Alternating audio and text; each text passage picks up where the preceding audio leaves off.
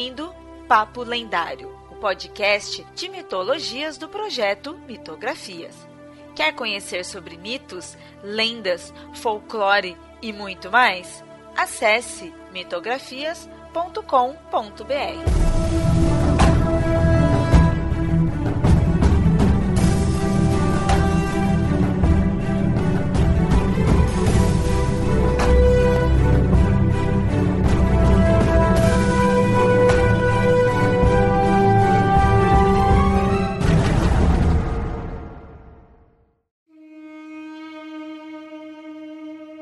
Olá, ouvinte! Como você já deve saber, o Mitografias tem um canal no YouTube. Alguns vídeos lá eu irei publicar aqui também, junto com os episódios padrões do podcast. Como, por exemplo, esse de hoje. O vídeo foi publicado quinta-feira, um dia antes da estreia da primeira temporada de Sandman. E justamente por isso eu falei rapidamente do Morfeu, o deus do sonho na mitologia grega. Então, ouve aí.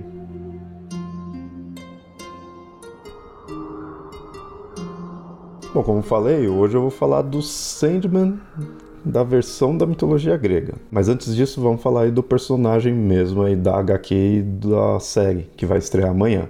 Caso você não saiba, né, essa série é baseada numa HQ desse mesmo nome, sobre esse mesmo personagem, Sandman. Ou seja, é uma adaptação. E aí, no caso, essa HQ ela foi criada ali no final dos anos 80, é da DC, mas ela é muito famosa por ser do autor Neil Gaiman. E aí, no caso, era uma época onde a DC, os quadrinhos em geral, mas a DC principalmente estava começando alguns quadrinhos que seriam considerados mais sérios, mais adultos, né? Não focando apenas na questão de super-heróis. E aí Sandman foi um dos primeiros dessa leva desses tipos de quadrinhos. Nessa HQ em si, o personagem principal é esse, o Sandman, e ele é a personificação do sonho. Né? Seria o, a entidade responsável por controlar os sonhos. E aí, junto com os irmãos dele, os seis irmãos dele, eles são os chamados perpétuos, que aí no caso não seriam nem divindades, seria algo ainda mais primordial. Isso dentro dessa mitologia criada na HQ. E aí esses perpétuos, eles seriam personificações desses conceitos elementais, conceitos fundamentais da humanidade. Como, por exemplo, uma outra personagem, que é a irmã mais velha do Sandman, é a Morte. É uma das personagens mais famosas, mais queridas aí pelos fãs. Então você vê, eles representam esses elementos fundamentais aí da humanidade em si. Por isso que eles, muitas vezes é dito que estariam até acima dos deuses. Eles realmente seriam seres imortais. A HQ em si, ela mostra muitos elementos míticos e místicos, né? E o próprio Sandman em si, ele não é baseado apenas nesse personagem da mitologia grega do qual eu vou falar hoje. Tem outros conceitos de outras culturas. Então, inclusive, dá para fazer vários e vários vídeos aí falando sobre isso. Principalmente que a série está começando agora aí. Então, se você quiser, comenta aí se você quer mais vídeos assim e se inscreva no canal, que aí eu vou fazendo mais vídeos e aí você já vai recebendo, né? Curta aí o vídeo e aí se que se vocês quiserem eu posso fazer mais aí à vontade, tem muita coisa para falar. Mas como eu falei, no episódio de hoje eu vou falar do Sandman da mitologia grega, né? Por que, que eu digo isso? Um dos nomes desse personagem na HQ é Morfeu, e Morfeu de fato é o deus grego do sonho. Deus, ou daimon, né, no caso, fica essa variação. E aí na mitologia grega, de fato, ele não é um ser tão poderoso ou tão ou com tantos mitos em si, não é tão aprofundado como na HQ. Ainda que seja algo realmente poderoso e acima de nós humanos, eles, ele, por ser um daimon, não é mesmo?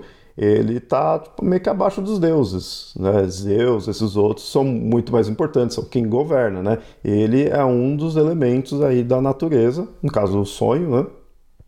Que é bem importante, mas está no meio de muitas outras divindades. E aí a gente tem basicamente duas genealogias dessa divindade. Eu vou chamar de divindade, mas às vezes a divindade é daimon, né? Mas é normal essa confusão.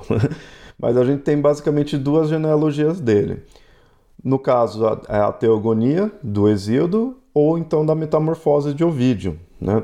E aí na teogonia de Exíodo nem mostra mesmo o nome dele, Morfeu, né?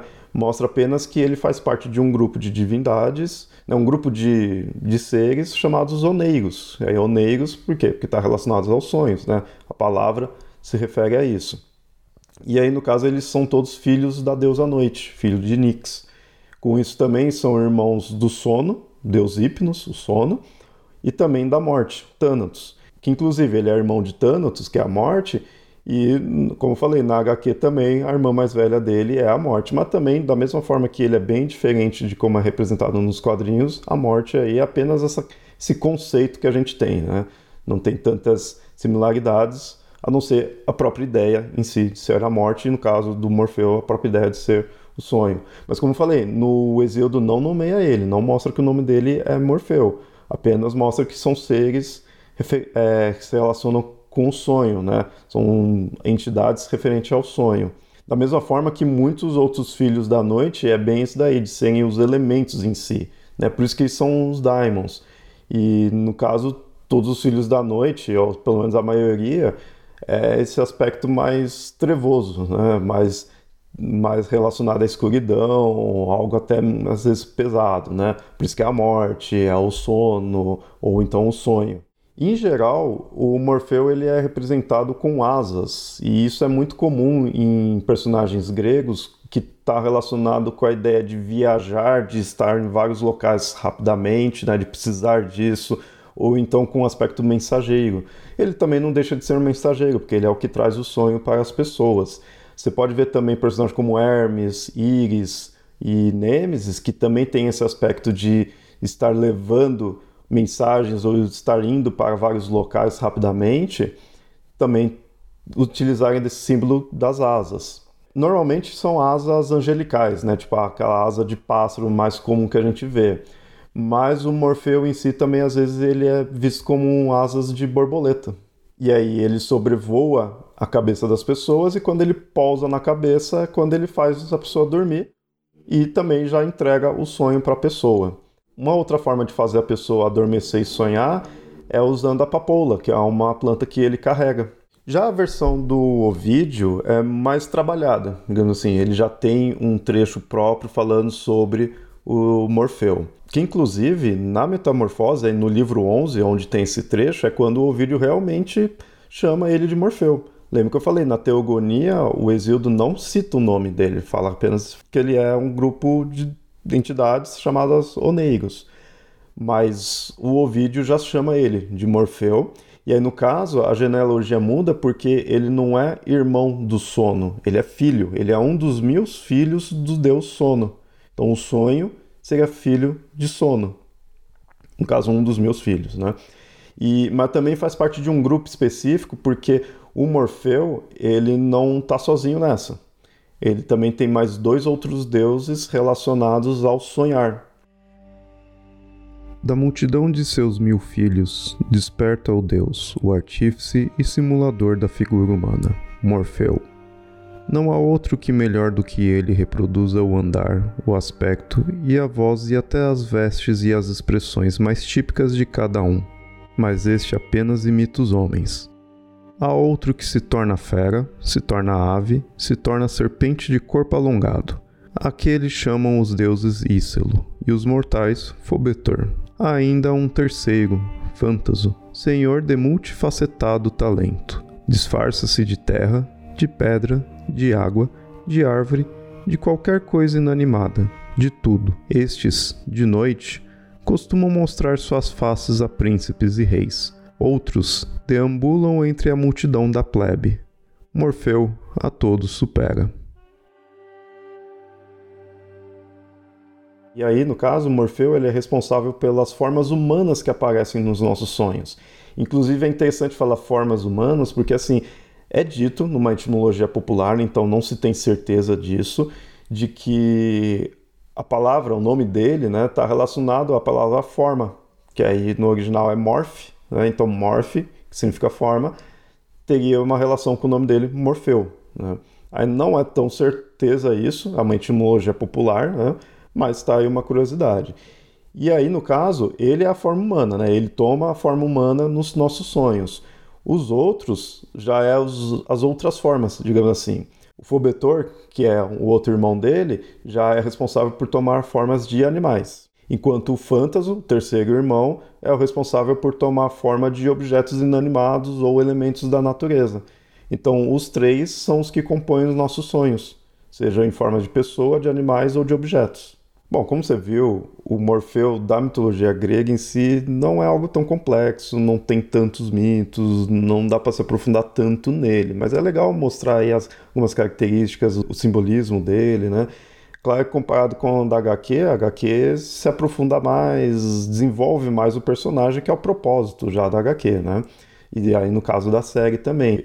E vendo essa história, você vê como a HQ ela utiliza também outros elementos de outras culturas relacionados também ao sonho, né? Então dá para fazer mais vídeos aí falando sobre a, a série, sobre a HQ, sobre esses elementos de outras culturas, a própria areia que o personagem utiliza, isso vem de, de outras lendas, né? além da mitologia grega. Então é legal, dá para se expandir e aí, se você quiser mais sobre isso, então comenta aí, se inscreve, que eu vou estar tá fazendo mais, vale muito a pena, principalmente que a série está começando agora aí, então dá para se aprofundar mais nisso.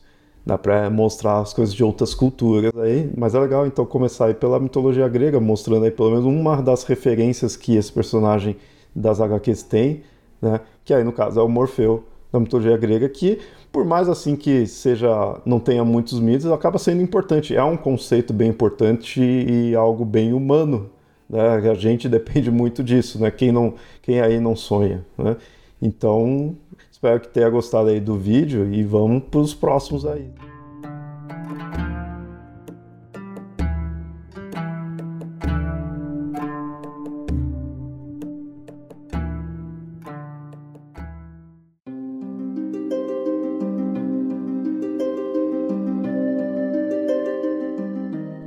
Ouvinte, gostou do programa? Espero que sim. Se gostou mesmo, considere apoiar o Mitografias em catarse.me mitografias ou apoia.se mitografias. Tais apoios são importantes para manter esse projeto no ar. Caso queira fazer um apoio único, pode enviar um Pix. A chave é mitografias.gmail.com.